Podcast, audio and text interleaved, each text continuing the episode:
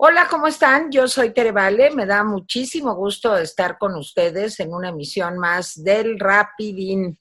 Eh, bueno, luego ya echamos relajo porque ayer, ay, cómo me reí yo sola en el Twitter, de veras, este, sí estamos ofendidos, porque ayer Jaime lo dijo al final del programa, pero luego yo me quedé meditando sobre sus palabras y dije, no somos nada, los no somos nada. Y que nos quele no pertenecemos a la BOA. Yo que ya había sacado el himno de la BOA con la Sonora Santanera, que estaba yo tan puesta, había reconocido nuestro trabajo en la generación de complots y nada, nada. Nada.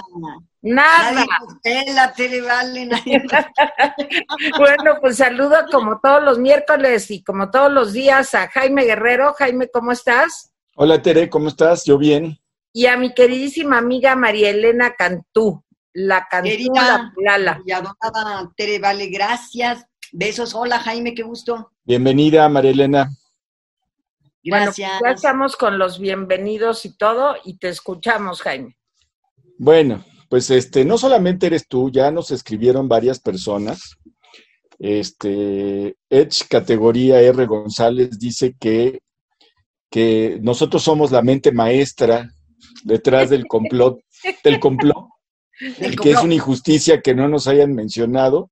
Bulit dice exactamente lo mismo, pues que qué onda. Entonces no somos nada, nosotros que nos esforzamos tanto, pero bueno. No, mira, eh, sobre ese tema nada más voy a, voy a comentar que hoy el Universal señala que eh, el, el, documento, este absurdo documento de la BOA, eh, pues les, se lo llevaron un día antes. Y que ese documento, cuando los periodistas le preguntaron al que se lo llevó, que por cierto es miembro de Morena, de dónde venía ese documento, este, dónde lo había obtenido, pues el cuate no dijo nada, dijo, oigan, pues ustedes publiquenlo como si fuera una investigación suya. Este, yo lo que digo es, hasta para hacer esas cosas son babosos. bueno, bueno, bueno. Este, por otro lado, nada más otra noticia antes de entrar a la mañanera. Hoy una empresa que desde 1975 se dedica a análisis de riesgos, corrupción y todo eso, que se llama Control Risk, junto con Sociedad de las Américas, que es de un grupo de empresarios estadounidenses, ¿sí? Dice que pues después de hacer un análisis de México, ha llegado a la conclusión de que la lucha contra la corrupción solamente es de discurso. Y que las calificaciones de México en el tema de la corrupción, pues son peores este año que las del año pasado. Ahí está en el, creo que en el Universal, no me acuerdo bien, pero ahí está el, para, que, para que la vean. El informe, pues es, no es el único informe que se ha hecho en ese sentido. Hay un par de documentos más internacionales que dicen, oigan, pues el combate a la corrupción no lo vemos más que en el discurso del presidente López Obrador. Así es. Y por otro lado, Ricardo Monreal eh, presenta hoy, presentó hoy, una iniciativa para que eh, se cree un instituto nacional de mercados y competencia económica para el bienestar. Sí, sí. Que es INMECOF, de estos nombres raros. Y la idea es sustituir, ¿sí? a la Comisión Reguladora de Energía, a la Comisión Federal de Competencia y al Instituto Federal de Telecomunicaciones.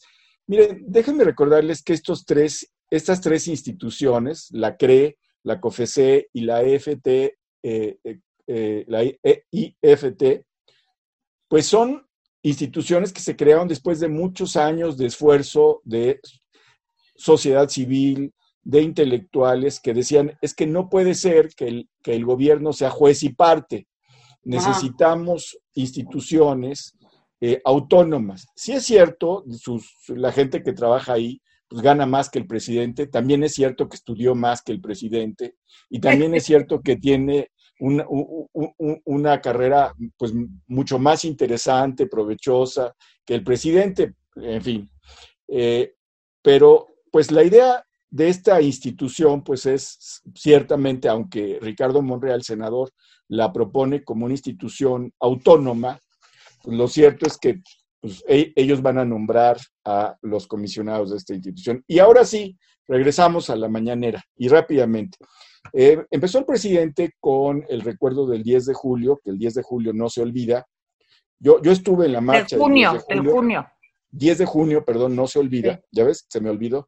Sí, este, 10 de junio no, no se olvida. Yo estuve en la marcha del 10 de junio, a caballo de entrada al CCH. Entonces, eh, pues nada más déjenme decirle, es como cuando alguien te arrebata un recuerdo y lo hace suyo y tú sabes que ese, esa persona pues no estuvo ahí, nunca defendió eso, ¿sí? Y entonces dices, le queda mal el traje. Y le queda mal el traje porque pues él entró al PRI poco después de esa, de, de 1971, y no hay una sola de sus declaraciones públicas durante décadas que hable de que eh, el, el, 10 de junio. No hay.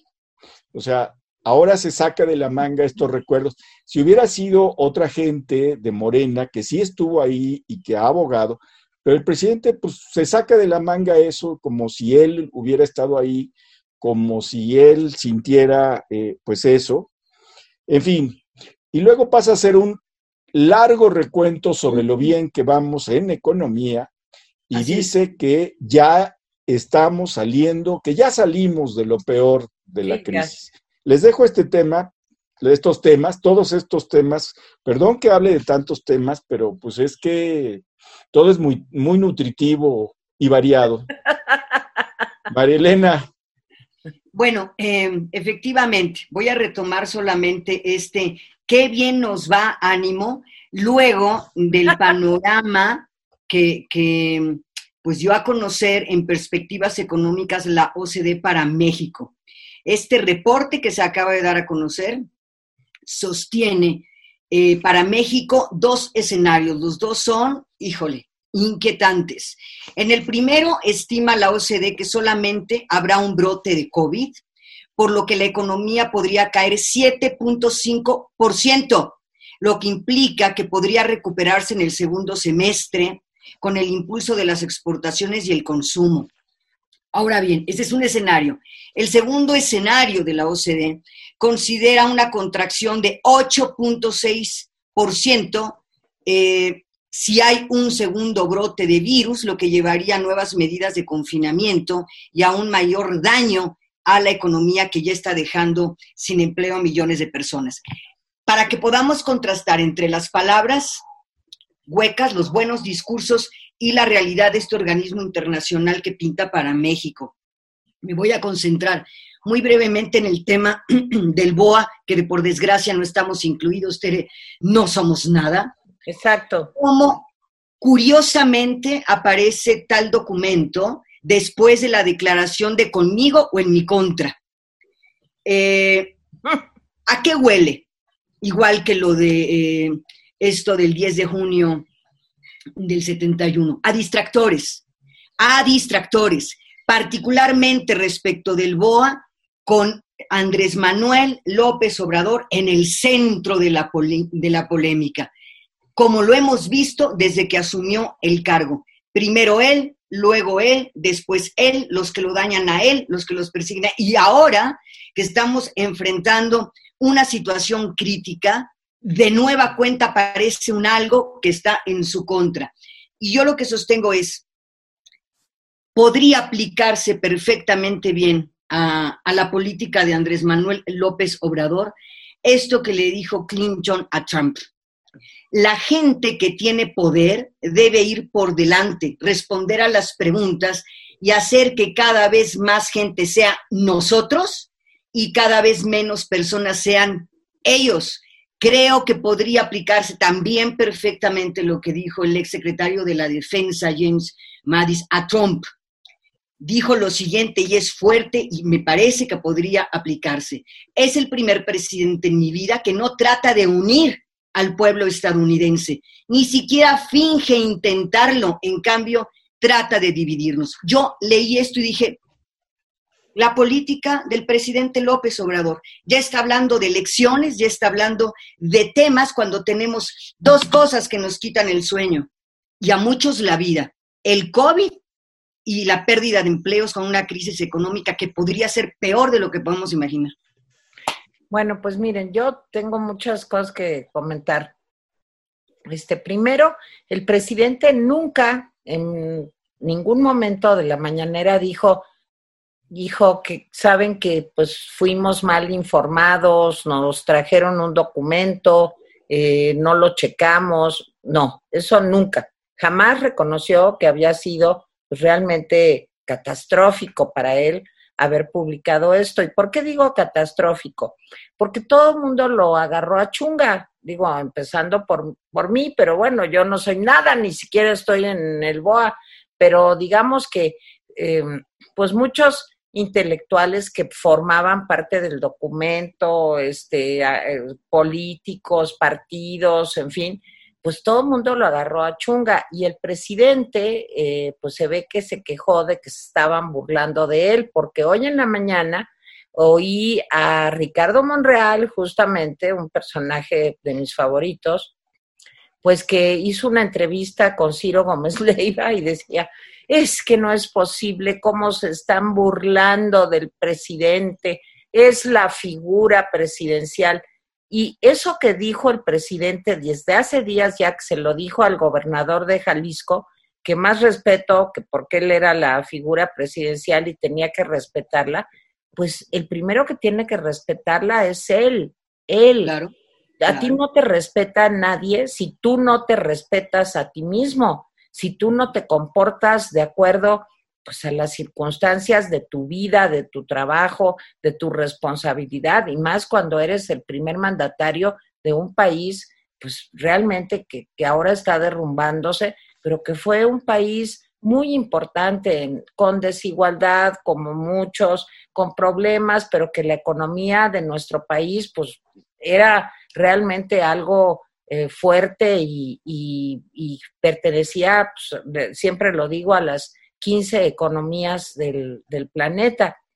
Eh, había muchos problemas, claro, pero se suponía que este señor pues había venido a arreglarlos, pero no con chungas. Digo, de, de veras ayer las bromas, los memes, este, lo, todo el equipo de la Sonora Santanera con caritas de, de todos los, María Amparo Casar, Denise Dresser, Jorge Castañeda. Ahora, voy a otro comentario más allá de eso, de que pues sí, fue una chunga terrible para el presidente y yo lamento mucho que estemos en eso. Digo, pues ya me divierto porque pues ya qué puedo hacer, pero él se debería dar a respetar. La otra cosa es, Leo Zuckerman dijo algo que me pareció muy preocupante, que ya estaba, ya todos lo sabíamos, pero el comentario me hizo reflexionar mucho. En este asunto de la BOA o el BOA o el bloque opositor, pues aparecen los consejeros del Instituto Nacional Electoral. Ahora, ¿por qué aparecen? Pues porque se trata, si ya intentado una y otra y otra vez apoderarse del INE, pues para él tener el control de las elecciones y su organización y demás, pues el mensaje que está mandando, yo coincido con Leo Zuckerman, es prepárense porque cuando yo pierda el 21, voy a decir que hubo fraude, voy a decir que aquí hubo los conservadores hicieron trampa y ta, ta, ta. Entonces, bueno, otra preocupación que dejo ahí anotada. Y en cuanto a lo de la situación económica, eh, pues estaba yo oyendo a eh, el señor, ay, se me fue, José Ángel Gurría, al secretario, director, no sé qué es, no me acuerdo si es presidente, no, ¿verdad? Es secretario. Secretario de la OCDE. De la OCDE, de la OCDE. Y este, y bueno, el panorama que pinta es de veras sobrecogedor. Lo estaba yo oyendo en el programa de López Dóriga. Sí. Bueno, pues realmente sobrecogedor. Se desploma el turismo. Les voy a decir lo que dijo él se desploma el turismo, el petróleo se desploma, otra fuente de ingresos importante. La economía de Estados Unidos se superdesploma, otro ingreso para México por exportaciones y por las remesas. Este, no hay apoyos aquí para una población que en una mayoría se dedica a la economía informal y que no hay manera ni siquiera de tener un padrón de cuántos son, cómo le hacemos, a dónde llegamos, que sería lo de menos, pues, pero que se dedican a la economía informal donde tienen que salir todos los días a ganarse la vida. Este, entonces están dadas todas las condiciones para que la situación no sea mala, malísima. Pero el presidente dijo hoy en la mañana que ya habíamos tocado fondo, que porque la recaudación fiscal este, claro, pues se, logró aumentar la recaudación fiscal porque en medio de esta tragedia, pues ¿quién tiene la mano más fuerte de la 4T? Pues la señora Buenrostro en el SAT. Y bueno, pues ahí contra viento y marea hicieron que se pagara por parte de empresas que qué mal que tenían adeudos, me parece espantoso. Pero en este momento, mientras otros países están pensando en apoyar a las grandes, a las medianas, a las chiquitas, a las chiquititas, a los que no tienen chamba, el seguro universal de empleo, los eh, salarios de los sistemas de desempleo para permitir sobrevivir. Bueno, pues en México lo que está pensando es saber a quién exprimimos, pues para poder sobrevivir. Este, a mí me contaba ayer una persona cercana que le habían llegado recargos por, por haberse tardado en pagar los impuestos, que ya le estaban llegando los recargos. Bueno, pues así, ¿cuál segundo brote? Este es el mismo brote. Nomás van a aumentar cada vez más los casos, pero estamos hundidos. Digo, no es por animarlos, ¿verdad, Jaime?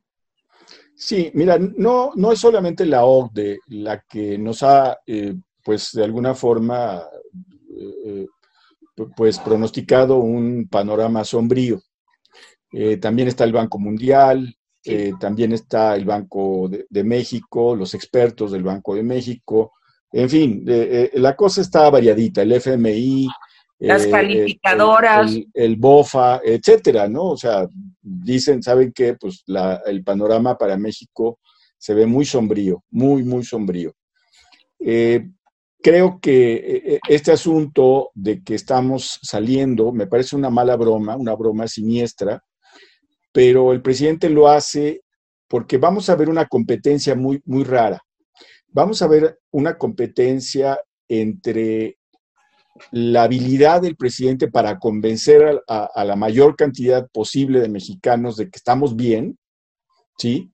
O que no estamos bien por culpa de, de sus enemigos, ¿sí? Y la realidad. Es una competencia muy interesante. Uno dice, pues va a ganar la realidad. Pues quién sabe, porque a veces la realidad no gana, ¿eh? a veces gana lo que la gente entiende que es la verdad, o sea, la percepción. Vamos a ver esto. Hoy, por ejemplo, el presidente maneja lo de los impuestos. Dice, estamos un poquito más arriba que el año pasado. Y es cierto, porque el año pasado fue muy malo en términos de recaudación. ¿Sí?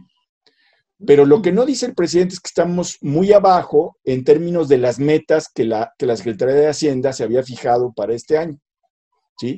Y bueno, si tú estás contento porque recaudaste 1.3% más que el año anterior que fue malo, o que, o que tú eh, conseguiste un 0. tantos por ciento del año anterior que fue malo. Del IVA 0.5 estamos, estamos realmente celebrando cosas que no hay que celebrar. Porque además de eso, además de que estamos celebrando cosas, todavía no llega el golpe fuerte. Así es. O sea, nos están convenciendo de que la cosa ya va de salida. Y yo quiero decirles a la gente que nos, que nos, que nos eh, eh, eh, escucha y nos ve, que estamos apenas terminando el principio de la crisis. O sea, no hemos entrado a la parte más dura de la crisis. ¿sí? La parte más dura de la crisis es cuando la gente salga a la calle y se encuentre con que no tiene empleo. Así es. Se encuentre con que no tiene dinero para comprar las cosas. Se, se encuentre con que no hay cosas. Hoy la Organización Mundial de, la Salud dice que está seriamente preocupada porque puede haber una hambruna en varias regiones del mundo. Entonces, apenas estamos terminando el principio de, de las dos crisis, apenas. Y vamos a ver, vamos a ser objetos de, muchos, de, muchas cortinas de humo como, como, como este absurdo, que no tenemos que hacerles caso. Cuando alguien nos venga, oye, ¿tú qué crees? Mira, yo no, yo no pierdo el tiempo en eso. Yo lo único que veo es un presidente que no está haciendo las cosas, que le inyectó 75 mil o 100 mil millones de pesos a una economía que es enorme, ¿sí? ¿Para qué le va a servir a 4 millones de personas que van a recibir 25 mil pesos ¿para qué les va a servir? ¿Sí? Cuando la crisis nos lleve no solamente este año, sino el que sigue. Les voy a decir para qué. Para muy poco. Y los préstamos que está pidiendo el presidente bajo la mesa, además diciendo, mintiéndonos de que no van a aumentar ¿sí? la deuda mexicana, estos préstamos no sabemos todavía a dónde se van a ir. Sospechamos que se van a ir a sus clientelas. Creo que el panorama económico y sanitario es terrible. Estaba yo comparando lo que dijo ayer eh, López Gatel con lo que había dicho Antier López Gatel. Antier, Antier había dicho que ya los números iban a la baja y que esto nos hacía concebir cierta esperanza. Ayer dijo, ¿saben qué? Este, el único lugar donde está ya en, la cima es la Ciudad de México, porque todo el resto del país no. Entonces, ¿cómo creerle a un gobierno y a un experto que un día te dice una cosa y otro día te dice otra cosa? No de una semana a otra, sino de un día para otro. Entonces, pues la mala noticia es que estamos por entrar a la parte más dura de la crisis. Marilena. Yo creo que este año eh, observaremos el desenlace de esta apuesta del gobierno. La frase y la realidad, el discurso y los hechos. Aplanamos la pandemia. Hoy, 14.649 personas fallecidas. Solo ayer, 596 personas perdieron la vida. Declaración, hechos. Estamos bien en la economía, estamos recaudando. Hechos, las personas cuando salgan a buscar trabajo y no lo encuentren, cuando se pregunten qué voy a llevar de alimentos a mi casa, la vida real de las personas. Me parece, y coincido con, con Jaime, frente a este escenario que pinta hacia eh, eh, una situación aún peor, vamos a encontrar muchos distractores. Efectivamente, vienen elecciones, pero que en este país suelen ser muy sucias las, las jugadas entre los, los, partidos políticos. No distraernos con eso, porque eso es justamente lo que ellos están buscando, evadir su responsabilidad. No, señores, tenemos una pandemia que está cobrando la vida de muchas personas y tenemos y vamos a enfrentar una crisis económica que ellos, de alguna manera, no viven porque lo tienen todo asegurado, como bien leí. Usted lo dice, señor presidente, porque vive usted en un palacio y tiene las tres comidas y se viste a todo dar. Pero la realidad de las personas, yo creo, en el desenlace que veremos este año, yo sí creo que la realidad se impone. En esto creo.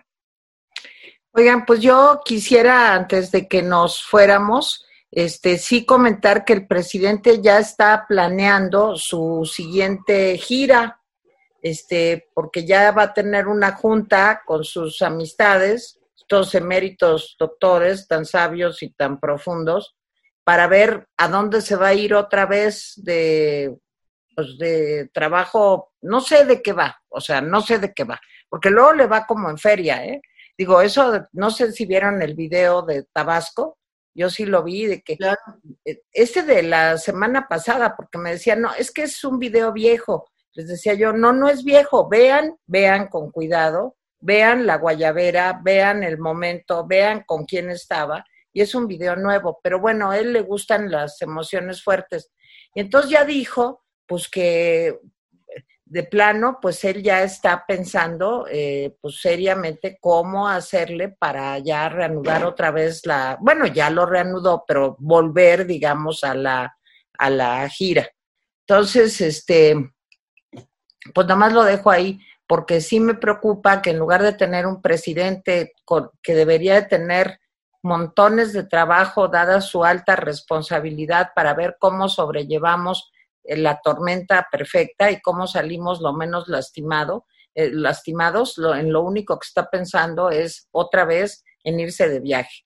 Y dice el presidente con el entierro de George Floyd, que fue ayer en Estados Unidos, que él está en contra del racismo.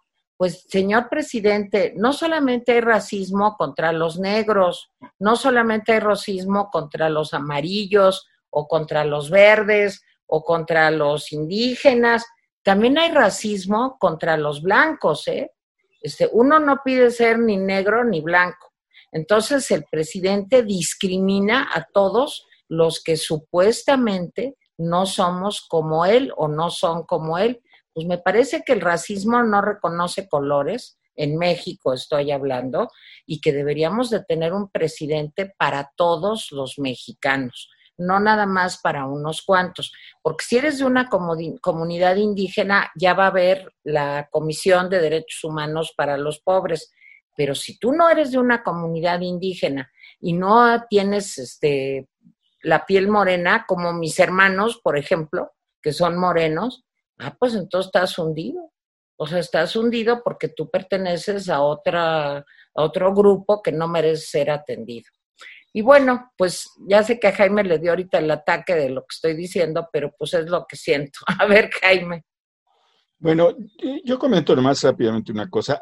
Ayer el gobernador de Puebla, cuando le preguntaron sobre las desapariciones de mujeres, pero, perdón que regrese al tema de mujeres, pero me parece muy importante porque creo que el tema de género es uno de los grandes ausentes de, la cuarta transformación. Creo que también el respeto y las garantías a los derechos de las, de las comunidades lesbi gay, TTT, eh, eh, en especial a la gente trans, me parece que son otros grandes ausentes de, esta 4T. Ayer le preguntaron al eh, gobernador de, Puebla sobre las mujeres que desaparecen y desestimó eso con un argumento que parecía sacado de los ministerios públicos de los años 60. Se van con el novio. La mayoría se va con el novio. Digo esto porque allá por 1970, cuando desaparecía una chica, lo primero que preguntaban en la delegación era, ¿no se iría con el novio? O sea, todo eso ya tiene detrás una concepción. Hoy le preguntaban al presidente de estas reporteras de adeveras que van a la mañanera sufridamente y que tratan de hacerle pues, las preguntas de manera muy respetuosa, pero siempre son preguntas muy duras para el presidente y que se saca diciendo cualquier tontería. Hoy le preguntan al presidente sobre esto y entonces dice pues, que a él le parece mal la respuesta, pero cada quien. Y uno dice, pues no, no, presidente, estuviste, estuviste a dos centímetros de dar una respuesta correcta, pero con tu cada quien, pues arruinaste todo, porque quiere decir que no te importa, o sea, te importa y ya lo traes de encargo, ¿sí? Al gobernador de Jalisco que has barrido y trapeado con el gobernador de Jalisco y que él se ha prestado bastante bien a ese papel, ¿sí? Pero cuando te hablan de otro gobernador, en este caso de tu partido, presidente, o sea, eh, eh, dices cada quien, no, no cada quien. Las autoridades están obligadas a investigar la desaparición de cualquier mujer a cualquier hora por cualquier razón. Me parece no solamente una ofensa contra las mujeres que desaparecen, sino una ofensa contra la inteligencia de las personas. De veras que cuando dicen estamos viviendo una película de, de 1950, uno dice, estamos viviendo una película de 1950. Con esto ya termino. Sí, yo nomás quiero decir que de acuerdo a la señora Piedra, pues si a una chava que vive, no sé, en la colonia Condesa, la violan, este, pues o la matan o pues como no, eh, eh, y fue un abuso, vamos a suponer, de la policía o de alguna gente así, de algún grupo así, pues no hay que investigar nada porque esa sería la defensoría de los derechos de los pobres. Y entonces, pues, ¿cómo van a defender a una persona que vive en la condesa? Pues digo, no son pobres. Entonces, bueno, Malala, ¿quieres un comentario final? Mi comentario final es lo que vemos, por desgracia, es que no tenemos un jefe de Estado, no. No tenemos un presidente, no. Lo que tenemos es un candidato. Con eso cierro. y populista.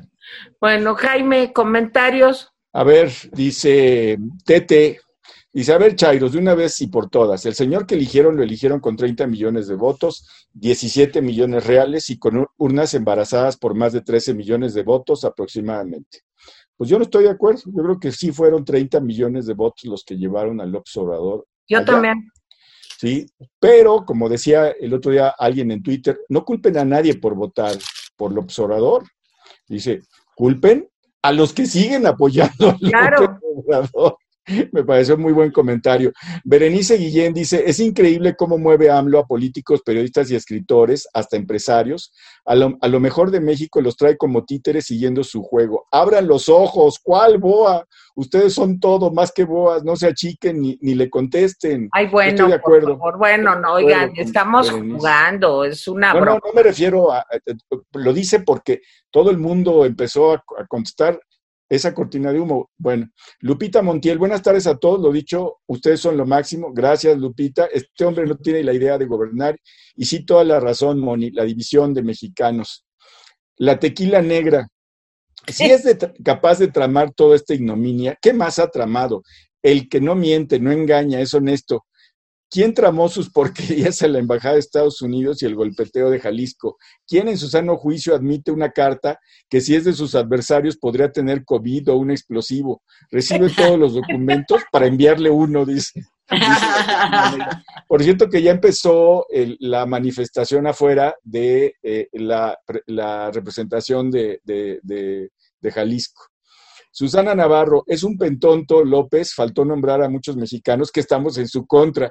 Y si estoy haciendo complot contra él, a cada persona que me encuentro y que cree ingenuamente en él, le digo todo lo malo que ha hecho. Así que yo sí estoy complotando en su contra. Tania Julieta Capulín Pozos, es la primera vez que les escribo, gracias Tania, pero siempre los veo. Me parece que ustedes otorgan un balance en los comentarios. No se trata de estar en contra de López Obrador de una forma visceral, sino de entender su política y estrategias erróneas y darnos cuenta de la realidad para nosotros mismos poder tomar decisiones. Yo les quiero decir algo. Luego no, espérame, espérame, déjame terminar antes. Bueno. Pues es que, ¿qué es eso? Iba yo a decir eso. Dice, no, no, no. Dice, un saludo especial para Jaime. Me encanta cómo hace el análisis de inicio de las mañaneras. Soy una fan. Gracias, gracias, gracias, Tania. Ahora sí, ya. Era puro no, celos tuyo. Puro celos tuyo, Teresa. A ver, no, hombre, si no sabía ni qué ibas a decir. Miren, lo que yo quería decir es que luego se enojan porque alguno de nosotros, con más frecuencia Jaime, porque es el más equilibrado de todos, en fin, si me permiten, es mi percepción. Este, Jaime en algunos momentos dice, no, mira, pero es que yo aquí, como lo que acaba de decir, yo no creo que hubo urnas embarazadas para que ganara Andrés Manuel. Y yo tampoco lo creo, ¿eh? Porque eso ya empezamos a descalificar también al Instituto Nacional Electoral. Pero ese comentario que hace Jaime, que es equilibrado, decir, no, pues este cuate sí ganó. Digo, qué mal, pero ganó, ganó bien. Este, entonces empiezan a atacar a Jaime o a quien sea, a mí o en fin. Entonces, oigan, de veras, si queremos ser poco a poco una parte que se oponga a, a las cosas que están pasando en nuestro país, pues tenemos que actuar con las neuronas. Neurona sí. mata todo, no sí, sí. con el hígado, amigos. Entonces tenemos que saber reconocer, tenemos que saber cuándo, tenemos que saber cómo y con documentos y datos enfrentarnos, no con a mí se me hace. Era todo, Jaime. bueno, Adán C. dice, saludos, nunca dejen de hablar lo que otros callan. Víctor Galvez, Tere, muy bien por tu programa, pero sigue adelante. Lomito Agrio, Lomito. Saludos. Hola, Lomito. No me enteré cuando pasamos a ser una monarquía. Resulta que ahora ser oposición es una maligna conspiración contra Exacto. el reyesuelo de Palacio. Bienvenido a tus comentarios, Lomito. Mauricio Jiménez, saludos, Tere, Jaime, Mónica. Ojalá puedas invitar al buen Nicolás en un rapidín cómico, político, cultural. Sí, lo que pasa es que ahora, pues Nicolás anda, eh, pues en Bueno, yo, yo les quiero decir algo, si me permiten, porque pues digo, no lo puedo dejar de decir. Fíjense que la Feria Internacional del Libro de Guadalajara, donde trabaja mi hijo y donde tiene una participación muy interesante, diría yo, pues ganó el premio Princesa de Asturias, el premio Princesa de Asturias en España. Entonces, bueno, Nico es una parte muy chiquita de ese engranaje, pero me da muchísimo gusto y me siento muy contenta por Guadalajara, por el licenciado Raúl Padilla, que es el jefe de mi hijo, por Nicolás, que trabaja ahí, y este, y bueno, yo estoy muy contenta, como si yo fuera a ir a que me viera el rey, ¿verdad? y ahora que ya no lo quiero. Vamos, vamos, hay que apoyar. La monarquía, ¿verdad? Bueno, es, una distinción de veras muy importante. ¿eh? Estoy muy contenta por eso. Perdón, se los comparto. No, yo creo que sí. Eh, vamos a tratar de que el rincón de la orfandad reviva. Y que Nicolás, pues, este, se incorpore en lo posible me parece que la, combinación de los dos, este, orgullo Gabriela, Gabriela Guerrero y este, era, era, era, muy buena. También vamos a tratar de eh, revivir el canal de Todavía. En fin, este, Alonso Vázquez, muy buen programa, Rapidines, los veo todos los días. Ahora deben de mandarle un documento con el top secret, pero de la situación real del país, a ver si lo pasa en la mañanera y se da cuenta de lo que estamos pasando cero crecimiento, inseguridad, desempleo. Patricia Malpica, buenas tardes, rapidines. Eso es muy cierto. Este, eh, Laura Ogaz Valenzuela, es lo peor que nos pudo pasar el dictadorcillo de, y un signito ahí medio raro de lo que dejan los perros luego en la calle. ¿Cuál es el problema, dice Overton Eagle, que haya oposición? Es una democracia, y lo dice alguien que fue opositor durante años. O sea, lo que vale para mí no vale para ti, por aquello de quien no está conmigo está contra ti, está contra mí. Bien dicho, Overton Eagle.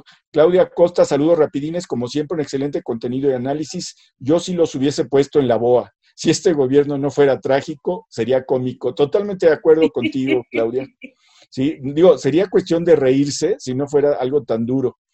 Dice Lorelei, cada vez que hacen una tontería, crean una cortina de humo para culpar siempre a los neoliberales. Como hoy quien descubren la red anti-AMLO para cubrir la mentirota del tren Maya. Solo que olvidaron borrar la, la autoría del PDF a nombre de Omar Cervantes Rodríguez, quien resulta ser el director de comunicación social. ¿A dónde vamos a parar con las locuras de este emperador de mentira? Por cierto, el tren Maya va a ser de diésel.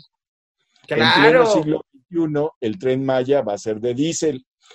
Afortunadamente no fue tirado por caballos, ¿no? Porque, o, por vapor, porque ya, faltaba... Sí, bueno, hay que esperar. Hay que esperar. Sí. Sí. Enrique Ortega, ya, ya los anuncios en Milenio Televisión son una maravilla. Los hospitales parece que estamos en Suiza o Finlandia. Los médicos sapos delgados y las enfermeras como extraídas de Playboy, sonrientes y felices. Ya no inventen cosas, por favor, contra el sistema de salud. Dice eh, el mezcalero de San Juan. ¿Qué esperanza hay que se unan PRI, PAN y los demás partidos chicos? Pues desgraciadamente pocas. Pero, no sé ustedes cómo la ven. Pero estamos todos trabajando en eso. Bueno, yo creo que son pocas, pero bueno, lo importante es que ustedes eh, decidan. Bueno, Cristina C., el ganso bolivariano ya le están temblando las patitas. Sabe que no la tiene fácil para las próximas elecciones. También se hizo el mártir diciendo que al parecer hay un concurso para ver quién lo agrede más. Es vergonzoso tener un presidente tan inepto, cínico, mentiroso y traidor. Saludos de Manzanillo, Colima. Esto del insulto es porque eh, uno de los conocidos de Héctor Aguilar Camín lo grabó, grabó una conversación privada en la que, pues sí, dice dos groserías contra López Obrador. Y hoy López Obrador, por supuesto, dijo que ya está ahí un, lo, insultan los intelectuales orgánicos, que le dicen de groserías, pero que él no se va. ¿sí? Es decir, déjenme decirles, este asunto de utilizar conversaciones privadas. En fin, ya me está haciendo señas obscenas Teresita para que eh, pase a otro. Les va a hablar de, de, cómo protegerse. También ahí ya vimos que Marilena sacó sus, sus caretas. Adelante, gracias Marilena, gracias Tere.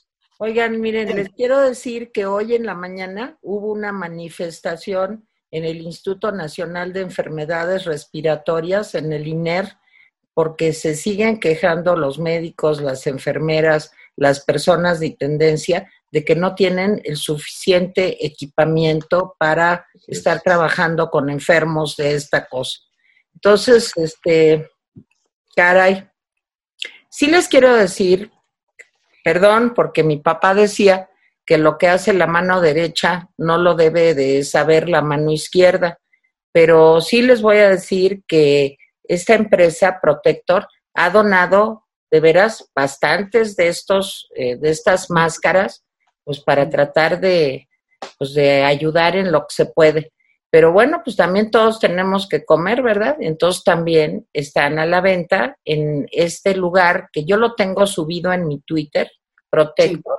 Y aquí en este momento, en nuestro anuncio, aparece la dirección a donde pueden llamar, tiene garantía de tres meses, si no sirve se los cambian, además se puede lavar, se puede desinfectar, eh, tiene una duración larga, como les decía, lo pueden pagar a plazos y este, pues yo creo que vale la pena tener una protección porque esto se va a volver el cuento de nunca acabar. Van a pasar tres años, como decía yo ayer, y estaré como el conde de Montecristo, ya con los bigotes, porque nunca me volveré a depilar este, pues porque esto no, no salimos de este rollo. Bueno, en el caso de que sobreviva, ¿verdad? Bueno, pues protector, para que se protejan. Ya hay protector para niños también, ¿eh? Abusados, porque cuando salimos, que al parque o alguna cosa, en fin, o que acompaña el niño a la compra o lo que sea, pues de veras hay protector para niños. Entonces es importante que lo sepan. Bueno, pues ya nos vamos.